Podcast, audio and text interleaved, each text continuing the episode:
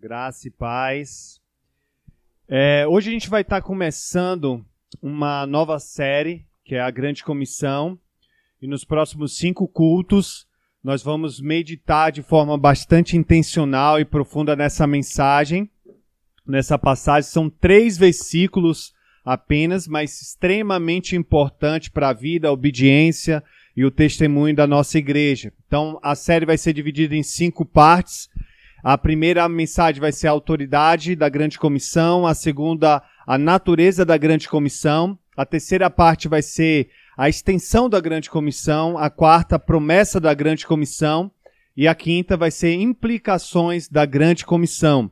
Toda pregação, a gente, é, eu vou estar trazendo aqui um breve, é, uma breve história missionária como ilustração do ponto que vai ser pregado aqui, e também como forma de inspirar a gente a praticar e obedecer é, a grande comissão, tá bom?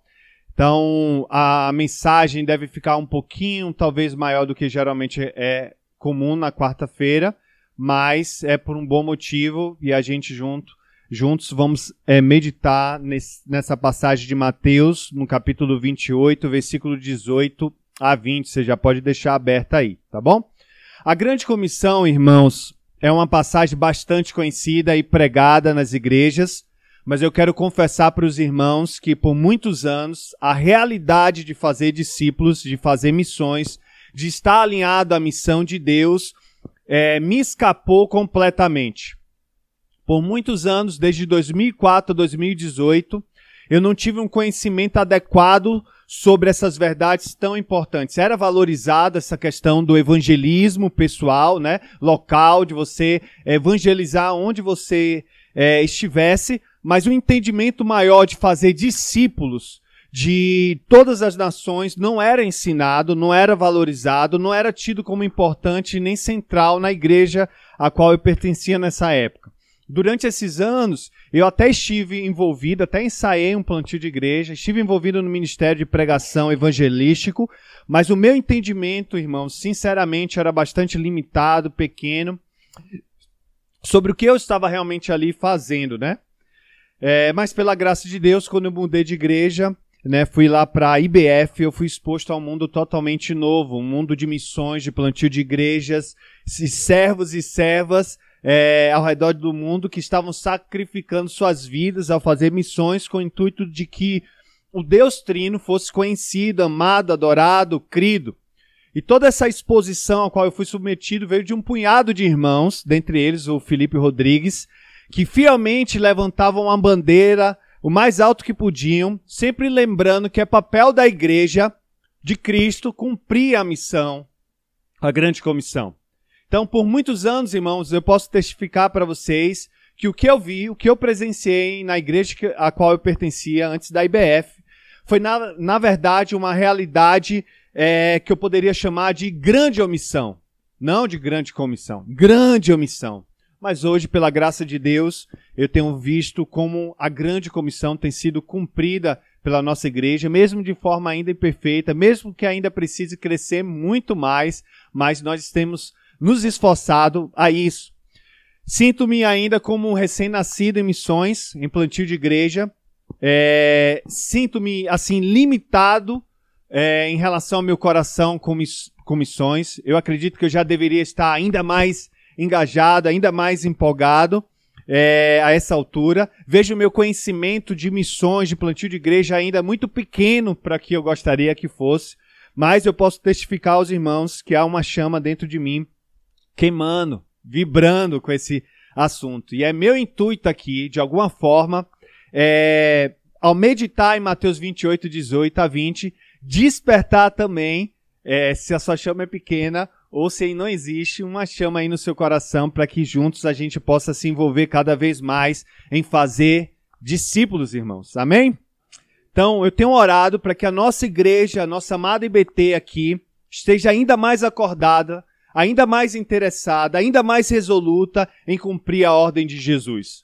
Eu estou bem ciente, irmãos, que eu não posso despertar o amor de vocês para fazer discípulos. Eu estou bem ciente que eu não posso chegar no seu coração e colocar isso, porque isso é uma obra do Espírito de Deus. Mas eu posso pregar, eu posso ensinar, eu posso insistir, eu posso orar, eu posso incentivar, eu posso guiar, eu posso falar várias e várias vezes com vocês, individualmente ou em grupo, e implorar que vocês decidam se desgastar, essa é a palavra, em obediência a Deus, fazendo discípulos de todas as nações. Portanto, o meu clamor aqui é: não abrace essa grande omissão que se espalhou pelas igrejas de Cristo. Antes, faça de tudo, irmão, para ser participante dessa grande comissão. O nosso rei está marchando à frente.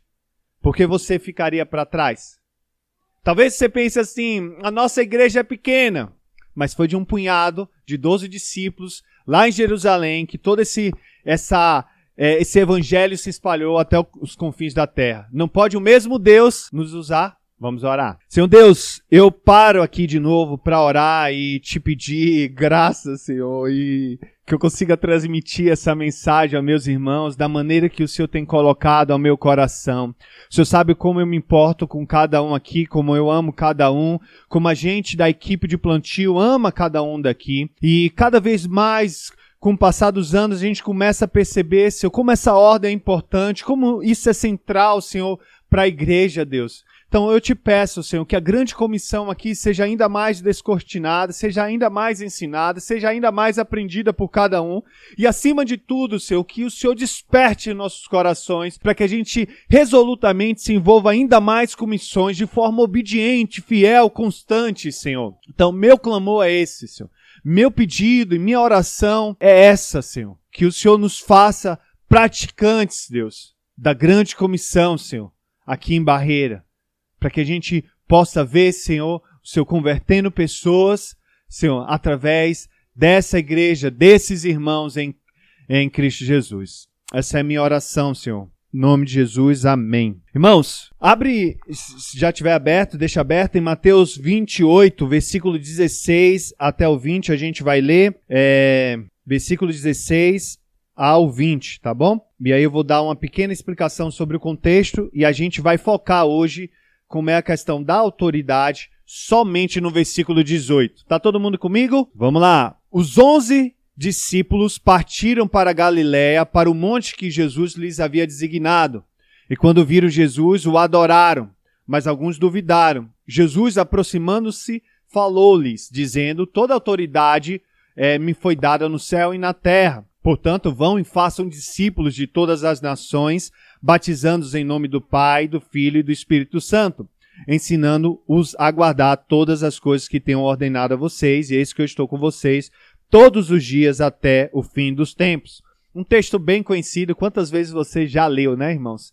Mas eu tenho certeza que se você ficar aqui comigo, não por causa da minha habilidade, tá bom, irmãos? Mas porque a palavra de Deus, a gente vai sair edificado, conhecendo um pouco mais e vai sair daqui certamente desafiado a estar tá obedecendo esse texto. Irmãos, aqui são as aparições, digamos assim, já do Jesus ressurreto. O nosso Senhor Jesus, o nosso Salvador, havia morrido alguns capítulos atrás, no versículo 28 já, já ressuscita ao terceiro dia, e aí ele começa a aparecer aos discípulos. E aí, se você vê no versículo 16, você percebe que os discípulos, ao mesmo tempo que adoram, também duvidam, né? Então, irmãos, vamos ter um pouquinho de piedade com, com, com os discípulos, né? Imagine você, um homem ressuscitado dos mortos, Aí você fica na indecisão, né? Ele apareceu ali uma vez, ensinou, aí você fala, mas será que é Jesus mesmo? Será que ele está vivo, né? E aí eles estavam ali ainda aprendendo sobre essa realidade que aquele é, homem, né? O Senhor Jesus, na verdade, é Deus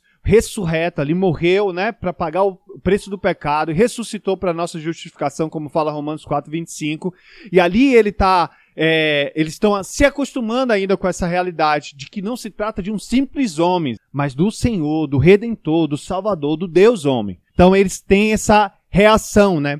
E aí Jesus marcou esse encontro no monte para poder dar essa última ordem, segundo o Evangelho de Mateus. E aí a ordem que a gente vai focar hoje, é, obviamente na grande comissão, mas é no versículo 18, quando ele diz assim: é, Toda autoridade me foi dada no céu e na terra. Toda autoridade me foi dada nos céus e na terra. Irmãos, fiquem comigo aqui. Quando Jesus fala dessa autoridade, Jesus faz uma afirmação bastante interessante sobre a origem dessa autoridade. ele disse assim: Foi-me dada. Não é isso que está no texto? Foi-me dada. A pergunta natural que a gente tem que fazer é: por quem? E a resposta é bem clara isso.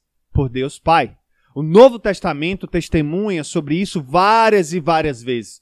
Olha só que Mateus 11, 27 diz: Todas as coisas me foram entregues por meu Pai. João 3,35 diz: O Pai ama o Filho entregou tudo em suas mãos. João 13, 3 diz: Jesus sabia que o Pai havia colocado todas as coisas debaixo do seu poder e que viera de Deus e estava voltando pra, para Deus. E João 17, 2 diz: Pois lhe deste autoridade sobre toda a humanidade, para que conceda vida eterna a todos o que lhe deste. Então, Pai, ou seja, Deus Pai, dá essa autoridade a Jesus Cristo. Portanto, irmãos, no propósito eterno estabelecido pelo Deus Trino, está essa entrega de toda a autoridade sobre todas as nações, do Deus Pai para o Deus Homem, Jesus Cristo de Nazaré. Há aqui uma perfeita harmonia, irmãos, um perfeito propósito, uma relação de hierarquia e submissão singular na Trindade.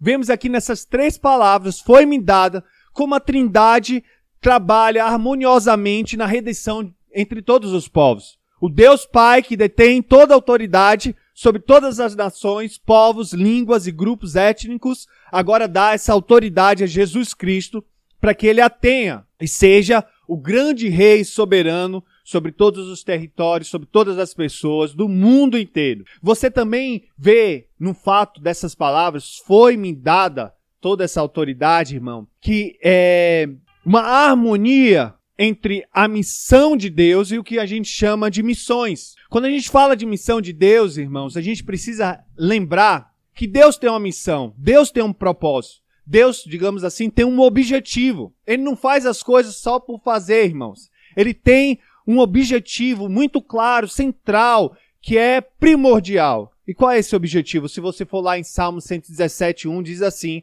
Louvem o Senhor todos os gentios que todos os povos o louvem. Qual é o objetivo de Deus? Qual é a missão de Deus? A missão de Deus, revelada na Bíblia, irmãos, é tornar o nome dele conhecido entre as nações. Deus está promovendo o tempo todo a glória dele, irmãos. A fama dele, se fazendo conhecido em todos os lugares. Essa é a missão, o objetivo maior que Deus tem em mente, que, Deus, que Deus faz em todas as coisas.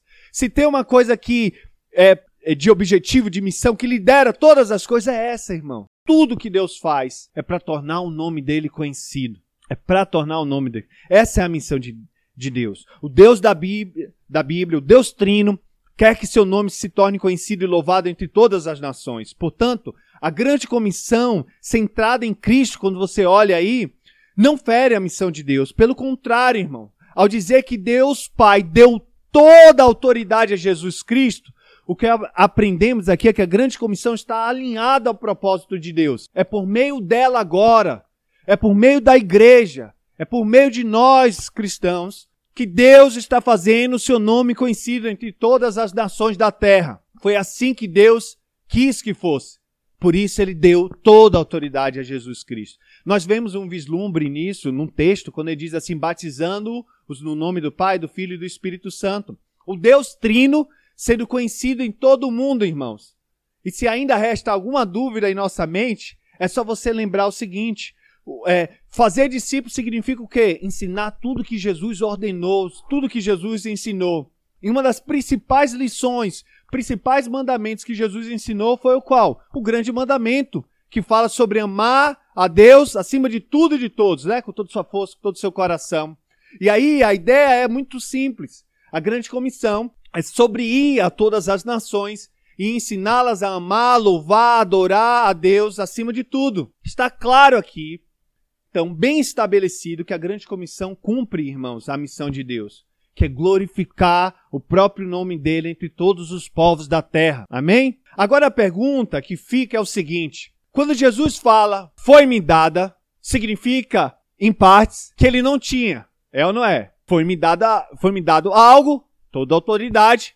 Então pressupõe a pergunta: Jesus não tinha essa autoridade antes? Jesus não tinha essa autoridade sobre todas as nações? E aqui que é uma coisa fantástica desse texto. É claro que ele tinha. Claro que ele tinha. Ele é Deus, irmãos. Deus Filho. Mas então por que Jesus disse foi me dada?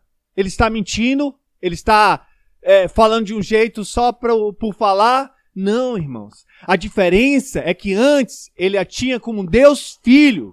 Agora a autoridade global, universal, recai não mais sobre Deus Filho, preste atenção nisso, mas sobre o nosso Redentor, Deus Homem. Jesus Cristo não existia antes da encarnação. Existia Deus Filho. Na encarnação, passa a existir agora Deus Homem. A autoridade sobre todas as nações sempre pertenceu ao Filho assim como Deus Espírito, assim como Deus Pai, mas agora ela foi posta sobre os ombros daquele que viveu uma vida perfeita, irmãos, sem pecado, que morreu numa cruz e que ressuscitou dentre os mortos, mortos e que está vivo. Perceba a grande implicação de tudo isso. Toda a autoridade sobre as nações está permanece sobre os ombros de Jesus Cristo, Deus homem. E a implicação de tudo isso é que, se você lembrar de Hebreus, por exemplo, os primeiros capítulos, podemos dizer e afirmar que essa autoridade não está sobre os ombros de um governante indiferente, distante, implacável, mas sobre os ombros do Redentor, do Salvador, do Misericordioso, do único que é mediador entre Deus e os homens. A autoridade sobre todas as nações está sobre os ombros daquele que pagou literalmente o preço é, dos pecados para nos reconciliar todos aqueles que se arrependem. Percebe a diferença, irmãos? Vocês conseguem ver isso? Não é sobre os ombros de um ser distante, indiferente, implacável, um governante que não se importa que toda essa autoridade foi colocada, mas sobre os ombros daquele que é chamado de Salvador, de Redentor, de Mediador entre Deus e os homens. Em seu artigo para o livro Perspectivas, um homem chamado Johannes Verkuhl escreveu o seguinte: Embora os inúmeros mandamentos missionários possam variar, todos proclamam em um som esta verdade singular. Uma autoridade salvadora e libertadora emana dele, a vítima que so se tornou vencedor. Ele é o Senhor crucificado que agora governa. Seu poder não é o de um déspota que só pensa em destruir. Ao contrário, ele usa seu poder para curar e libertar e alcança tais objetivos por meio do amor, da reconciliação e da paciência. Amém, irmãos? É sobre esse Deus, Deus homem, sobre Jesus Cristo de Nazaré, que toda essa autoridade foi colocada. Irmãos, Faça um exercício comigo agora. Imagine você nesse monte. Imagine que Jesus fala assim: toda autoridade foi me dada. O que, é que você vai esperar? Agora toda a autoridade foi colocada. Ele tem o direito de exigir qualquer coisa. E qual é a coisa que ele exige? Vão lá façam discípulos de todas as nações. Ele podia pedir qualquer coisa, irmãos. E o que ele fala é isso. Vão lá, leve a mensagem do amor, da reconciliação, da paciência, do evangelho para todas as nações. Nós percebemos esse caráter, então, em Jesus. E aí, Jesus recebeu toda essa autoridade, irmãos, do Pai. E essa autoridade está sobre os ombros dele, como Deus homem, agora. E a pergunta que fica, o que é que significa essa autoridade? A palavra grega no original, irmãos, tem um significado de jurisdição, de controle, de poder, de direito de reinar. O que Jesus, Jesus está afirmando, portanto, é que ele tem toda a autoridade, toda a jurisdição, todo o direito, todo o controle sobre todas as nações. Ao dizer vão e façam discípulos, Jesus não está é, comissionando seus discípulos de forma atrevida, inconveniente, sonhadora, empreendedora, revolucionária, de forma alguma. Quando Jesus ordena, vão e façam discípulos de todas as nações, ele está apenas exercendo o direito que ele tem sobre todas as nações, irmão. É da sua jurisdição, é da sua competência fazer isso. Ele não somente pode fazer, mas tem autoridade máxima, irrevogável, sólida, eterna sobre essa questão. Sabe quando duas pessoas estão conversando e aí uma outra se mete e assim, que não tem nada a ver com a história, Aí uma basta só virar-se pra ela e falar assim, né? O que, que você tá fazendo aqui que ninguém te chamou na conversa, né? Acontece às vezes esse, essa, essa, essa questão. Isso daqui você não tem direito a essa conversa, não. Mas isso não acontece com Jesus, irmão. Não acontece com Jesus. Não há, portanto, preste atenção, ninguém que possa revogar essa ordem, vão e façam discípulos. Não há lei, não há direitos, não há princípios, soberanias, vontades, princípios trabalhistas que possam se opor ao direito do Jesus ressurreto de exigir que todos os seus discípulos saiam, empreguem, façam discípulos e que todas as nações se convertam a Ele. Não há nada, irmãos, que possa é, deter isso. É como diz Provérbios 21, 30. Não há sabedoria alguma, não há discernimento algum, nem plano algum que possa se opor ao Senhor. Ninguém pode opor-se à ordem do Senhor. Vão e façam discípulos de todas as nações. Esse mandamento está bem estabelecido na autoridade daquele que tem toda a autoridade de mandar. E se você perceber aí no texto, antes da palavra autoridade, vem uma outra palavra que é toda. Depois ele fala ainda que foi me dada toda a autoridade no céu e na terra. Então a ideia aqui é muito clara. Jesus não recebeu um pedaço da autoridade, um punhado da autoridade, percentual da autoridade, ele recebeu toda a autoridade. E quando se fala céu e terra, irmão, aqui é um conceito bem assim entendido pelos judeus da época, ele está dizendo simplesmente o universo. Ou seja, Jesus tem autoridade suprema, total. Ela é válida tanto no céu como na terra. E assim sendo, ela é válida em qualquer lugar, pois não existe autoridade maior do que a de Jesus. Jesus tem autoridade tanto aqui em Barreira como em Fortaleza, tanto no Brasil como na África. Sua jurisdição abrange todos os continentes desse globo de tal forma e maneira que ele pode dizer sem erro, irmãos: vão e façam discípulos de todas as nações. Vão e façam discípulos de todas as nações. Agora, não pensem nessa autoridade como só o direito de ordenar. Não pense nessa autoridade dessa forma. Pense nela como direito de ordenar e de conseguir aquilo que ordena. Pense dessa forma. Jesus não está comissionando seus discípulos e depois é, cruzando os dedos e esperando que dê tudo certo, irmãos. Não é isso. Esse não é o tipo de autoridade que Jesus tem. Quando a gente vai lá para Apocalipse, quando Deus permite a João ver um pouco do futuro, Olha só o que ele vê em Apocalipse 7, versículo 9 e 10. Depois disso, olhei e diante de mim estava uma grande multidão que ninguém podia contar, de todas as nações, tribos, povos e línguas em pé, diante do trono e do cordeiro, com vestes brancas e segurando palmas, e clamavam em alta voz: A salvação pertence ao nosso Deus, que se assenta no trono e ao cordeiro. Que texto lindo! Olha só, estava uma grande multidão é, diante de mim que ninguém podia contar de todas as nações, tribos, povos e línguas, irmãos, em pé. Amém? Que quadro, né? Que, que visão do futuro. Jesus ordenou: vão e façam discípulos de todas as nações. E quando olhamos pela graça de Deus, qual será o êxito, o êxito dessa missão? Vemos que todas as nações, tribos e povos e línguas estão adorando a Deus no futuro, irmão. Todos eles, pela salvação que receberam. Aqui está, portanto, a autoridade, o poder da autoridade de Jesus. Ele ordena que façamos discípulos de todas as nações. Ele mesmo chama e envia missionários. E essa mesma autoridade salva povos entre todas as nações por meio da pregação do Evangelho. Então, irmãos, eu posso dizer e testemunhar com base na palavra de Deus, haverá êxito nessa tremenda empreitada. Haverá sucesso sem medida, ou na verdade, na medida que Deus quer. Não haverá no céu nenhuma nação sem representação, pois diante do trono e do cordeiro é dito que haverá de todas as nações, tribos, povos e línguas.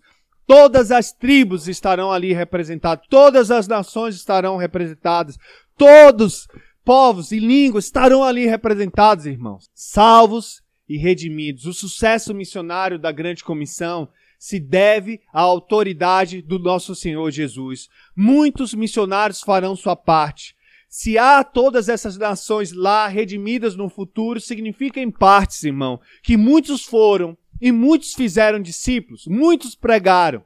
Mas quando o fim chegar, quando o povo começar a louvar, quando estivermos diante do trono e do cordeiro, o que a gente vai falar não é o reconhecimento humano, irmãos. A gente vai chegar e vai cantar e vai louvar e vai reconhecer que a salvação pertence ao nosso Deus. Porque o grande herói de missões é o Deus Trino, Deus Pai, Deus Filho e Deus Espírito Santo. Não nós, não nós. A grande comissão, portanto, irmãos, é uma ordem. Devemos nos envolver nela. É um grande empreendimento com um grande custo para todos. Muitos pagarão e se sacrificarão e, e, e terão suas vidas ceifadas para pregar a palavra de Deus. Mas por causa da autoridade de Jesus, irmãos, nós podemos ter uma grande certeza: a grande comissão triunfará. Os missionários irão, o evangelho será pregado, discípulos de todas as nações serão formados, e um dia todos estaremos juntos por toda uma vida eterna.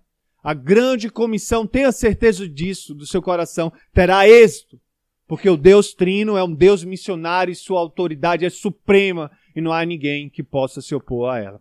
Amém? Para ilustrar que Jesus tem toda a autoridade sobre todas as nações, sobre seus discípulos e sobre as conversões, deixe-me é, compartilhar a história de Adonira Judson. Sei quantos de vocês conhecem, né? mas é uma história fantástica. Em 1813, é, Judson foi à Birmânia, permaneceu naquelas terras até 1831, 18 anos. Por 18 anos. Durante seu primeiro ano, esforçou-se para aprender o birmanês. Então, escreveu um panfleto com o título Quem é Jesus? e abaixo colocou vários versículos bíblicos em resposta a essas perguntas. Mas a distribuição entre o povo não foi aprovada. Sabemos que é, Judson foi um dos missionários em campo que mais sofreu para proclamar a mensagem de Jesus, de que se tem notícia. Sua esposa e dois filhos vieram a morrer. Ele foi encarcerado diversas vezes e em três vezes ele foi torturado de maneira duradoura. Ele foi forçado a caminhar sobre brasas. Ele foi pendurado também uma vez de cabeça para baixo e os guardas espalharam vermes para que pudesse subir pelo rosto dele. Durante 12 anos, ele se dedicou à tradução do Novo Testamento, para que aquele povo pudesse ter o Novo Testamento. Mas os próprios birmaneses atearam fogo em sua casa e ele perdeu todo o seu trabalho. No meio de tudo isso, depois de 10 anos de trabalho, não havia nenhum convertido. 10 anos de trabalho, nenhum convertido. Imagine a dor desse homem. Ele perdeu sua companheira, ele perdeu dois de seus filhos, ele foi torturado, já não conseguia andar normalmente, perdeu seu trabalho de tradução depois de 12 anos, e ele diz em sua biografia que uma angústia constante permaneceu com ele por 10 anos. E, irmãos, não havia nenhum convertido depois de tantos anos. A gente aqui já fica assim, Deus dá conversão, salva, né, com um ano e pouco. Imagine aí, 12 anos de trabalho e nenhum convertido, irmão. Você se sai do seu país natal, vai para outro país, nenhum convertido. Quando é, dez birmaneses entregaram suas vidas a Jesus, é, Judson escreveu aos seus amigos na Inglaterra que não acreditava na salvação deles. Treze anos depois da sua chegada, um senhor birmanês procurou Judson e falou: Nós conhecemos a Cristo e queremos conhecer mais, mas não tem ninguém que possa nos ensinar. Você tem cara de estrangeiro e possivelmente é cristão. Você poderia nos ensinar? É, Judson foi com aquele senhor até o interior da Birmânia e descobriu que havia 30 convertidos firmes no Senhor já por alguns anos. Ele perguntou então quem é o missionário que havia pregado a eles. O Senhor respondeu que não havia missionário. Eles haviam achado um panfleto numa das gavetas dos birmaneses. Eles começaram a ler aquele é, panfleto e entregar a vida a Jesus. Era o panfleto que Judson tinha escrito no início do seu ministério. Então, reanimado, Judson começou a traduzir a Bíblia novamente, a evangelizar e a pregar o Evangelho.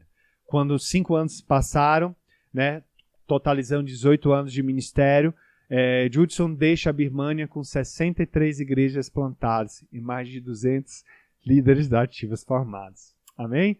Hoje a Birmânia se você fizer uma pesquisa, ela é chamada de Mianmar, um país extremamente fechado ao cristianismo. Essa história foi adaptada do Ronaldo Lidori, quem puder seguir, é muito bom. Um pastor missionário bastante conhecido, quem já está no meio, homem de Deus. E ele conta que é, Mianmar é um país muito fechado, até para ajuda é, internacional, eles se fecham com medo que os cristãos entrem lá. Só que há, havia um mistério, né, que há pouco tempo foi decifrado 2 a 4 milhões de pessoas lá são cristãos. Como é que pode? Um país tão fechado, né? E aí teve uma época que um grupo de, de pesquisadores cristãos conseguiram entrar no país e fizeram essa pesquisa, esse levantamento. Chegaram para os cristãos e perguntaram: como você se converteu? Aí eles falaram: meus pais me evangelizaram. Como seus pais se converteram? é, é, os avós me evangelizaram meus pais. E como seus avós se converteram? O, os meus bisavós evangelizaram. E, e, aí foi. E remeteu ao início do século XIX, que foi justamente quando Judson, a Adonira Judson foi para lá pregar a palavra. Então, irmãos, para mim é muito claro aqui que Deus, Jesus tem toda a autoridade, né? Que Jesus pode usar é, nossos esforços para converter as pessoas e ninguém sabe o impacto do que, do que Deus pode fazer quando uma vida decide glorificar Ele e obedecer à grande comissão. Então, que essa história possa inspirar você a ser mais fiel e mais obediente a Ele. Deixa eu fazer três aplicações para a gente. E eu encerro minha mensagem. Primeira, Jesus detém toda a autoridade, irmãos. E talvez você pode sair com a ideia errada que ele detém toda a autoridade sobre todas as nações. E isso está certo, mas isso aqui está incompleto. Não é somente sobre todas as nações, mas também sobre todos os seus discípulos. Então ele tem autoridade para exigir e mandar e dar mandamentos para todos nós. Então, irmãos, sendo uma ordem, ninguém aqui pode dar desculpas por qualquer motivo para não obedecer ao Senhor. Ninguém aqui pode justificar que essa ordem não é para si mesmo com base em alguma coisa. Apelar para alguma lei maior que a autoridade de Jesus para não se envolver com a grande comissão não é desculpa, não é justificativa, pois não há. Apoiar-se no fato de ser uma pessoa tímida, ou que não quer incomodar as pessoas, ou que não está se sentindo bem para fazer tal coisa, não é justificativa e não é desculpa, irmãos, pois se trata de um dever. É uma responsabilidade de todos nós. Dizer que não tem um chamado para isso, pois aqui não se trata de um chamado espe especificamente, há um chamado para ser missionário, plantador de igreja, enfim, mas aqui se trata de uma ordem, de um mandato, de um mandamento. É uma ordem e você precisa entender que você não cumpri-la, você não estará agradando a Deus com sua vida. Você não estará sendo obediente.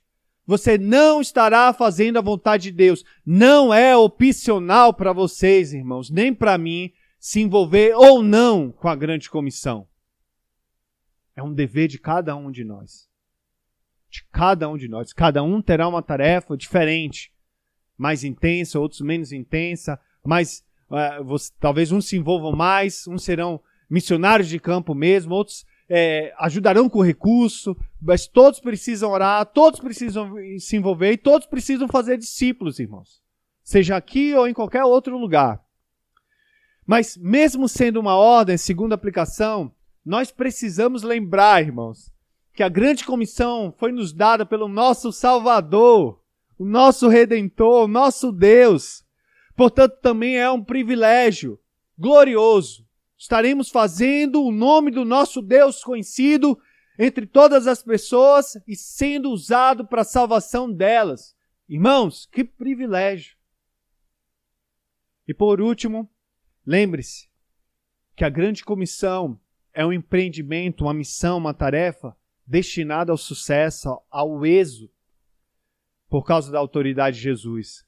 Então, será que não seria sábio e correto e, digamos assim, esperto da nossa parte dedicar a nossa vida àquilo que não pode ser roubado, destruído, é, parado ou fracassar, irmãos? Se haverá esse êxito, esse sucesso, esse triunfo da grande comissão?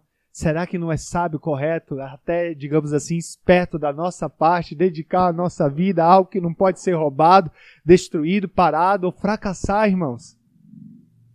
Então, o meu clamor aqui, e o meu chamado, e meu desafio para mim, para vocês, para nossa igreja é: se envolva mais. Seja obediente. Seja obediente pague o preço. É isso que Deus, que o nosso Senhor Jesus Cristo nos chama a fazer. Amém?